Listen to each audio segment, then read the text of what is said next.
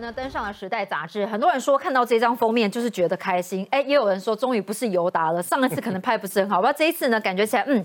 入选了《时代》杂志百大影响人物。那这次不只是蔡总统呢，包括谁？包括了习近平也登上了百大影响人物，但是一样同榜评价却差很大。好，我们来看一下呢，蔡英文这边是谁帮他撰文的？共和党的重量级参议员帮他撰文的，他就说呢，蔡英文总统是中国向世界逼近的阴影下的一盏信号灯。好。里面呢，当然说这个总统蔡英文呢是不会退缩的，也是一位白手起家的女性，决心要抗拒中国。但是我们来看一下。哎，其实蛮少看到有这个有人入选的时候是这样的劣迹斑斑，很多负评价。他就说啊，这个习近平呢是透过肃贪的同时打击异己哦，包括呃对新疆人权的问题啊，香港反送中的疑虑啊，好，包括在内部的部分呢，宛如毛泽东一般的个人崇拜，好，包括小红书呢也一同仿效，那感觉起来评价差很大哦。那很多人说这两个人评价也差太多了吧，宇少哥。这刚好是一个非常鲜明的对比了。克鲁兹啊，这个撰文里面推荐蔡英文，其实有两个很重要的关键，刚好就是二零二零年呢，台湾最主要的两个政策。第一个是什么呢？蔡英文带领啊，台湾人。好，或太太透过台湾的民主呢，来对抗啊中国的这锐实力的攻势哦，这第一点，因为全世界都在看台海情势的发展，特别是在美中争锋或者是美中经贸大战之下呢，台湾俨然成为呢中国锐实力攻势输出的最前沿嘛。那全世界都都看到了，台湾是用坚韧的实力，也是韧实力来对抗中国的锐实力，这是第一点。第二点当然是台湾的防疫政策了，在这个时代杂志的内文之中，他有提到，所谓的自由呢，就像是台湾防疫政策的北极星，透过我们成熟的公民社会跟团队，所谓国造呃口口罩国家队啦，或者防疫国家队啦，把台湾医疗跟工卫的软实力呢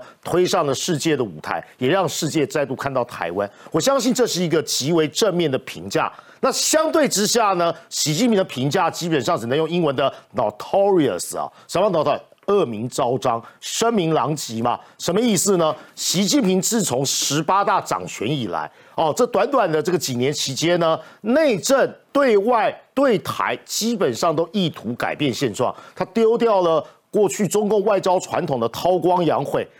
丢掉了呢，对周边国家的睦邻政策，所以说呢，韬光养晦丢掉之后呢，就要跟美国争霸，所以才会丢出来一大堆像中国制造二零二五啦、一带一路啦、中国梦等等，你让全世界觉得你在改变呢国际政经或是国际体系的现状，周边国家不论在东海或是在台海跟南海呢扩张这个权力嘛，对内搞数位集权主义。刚才那个中国学者，或是像黎志英所说的，要回到毛泽东时代，我觉得不止回到毛泽东时代，毛泽东时代最多呢，只是透过人民公社把中国人锁在土地上，让你都不能离开。可是习近平是用数位集权主义去监控所有中国内部的人民跟呢异议的力量跟反对的力量，在习近平的监控之下，所有的中国人民噤若寒蝉，或者都没有办法呢表达自己的意见，更不要说新疆、西藏还有香港的待遇哦。最后当然讲到是两岸关系嘛，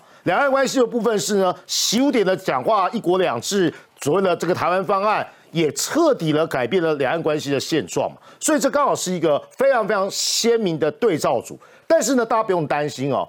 过去啊，马英九呢虽然没有登上《时代》杂志的百大风云人物，但是在二零一五年的时候呢，《时代》杂志在马席会之后用 “shifter” 什么意思呢？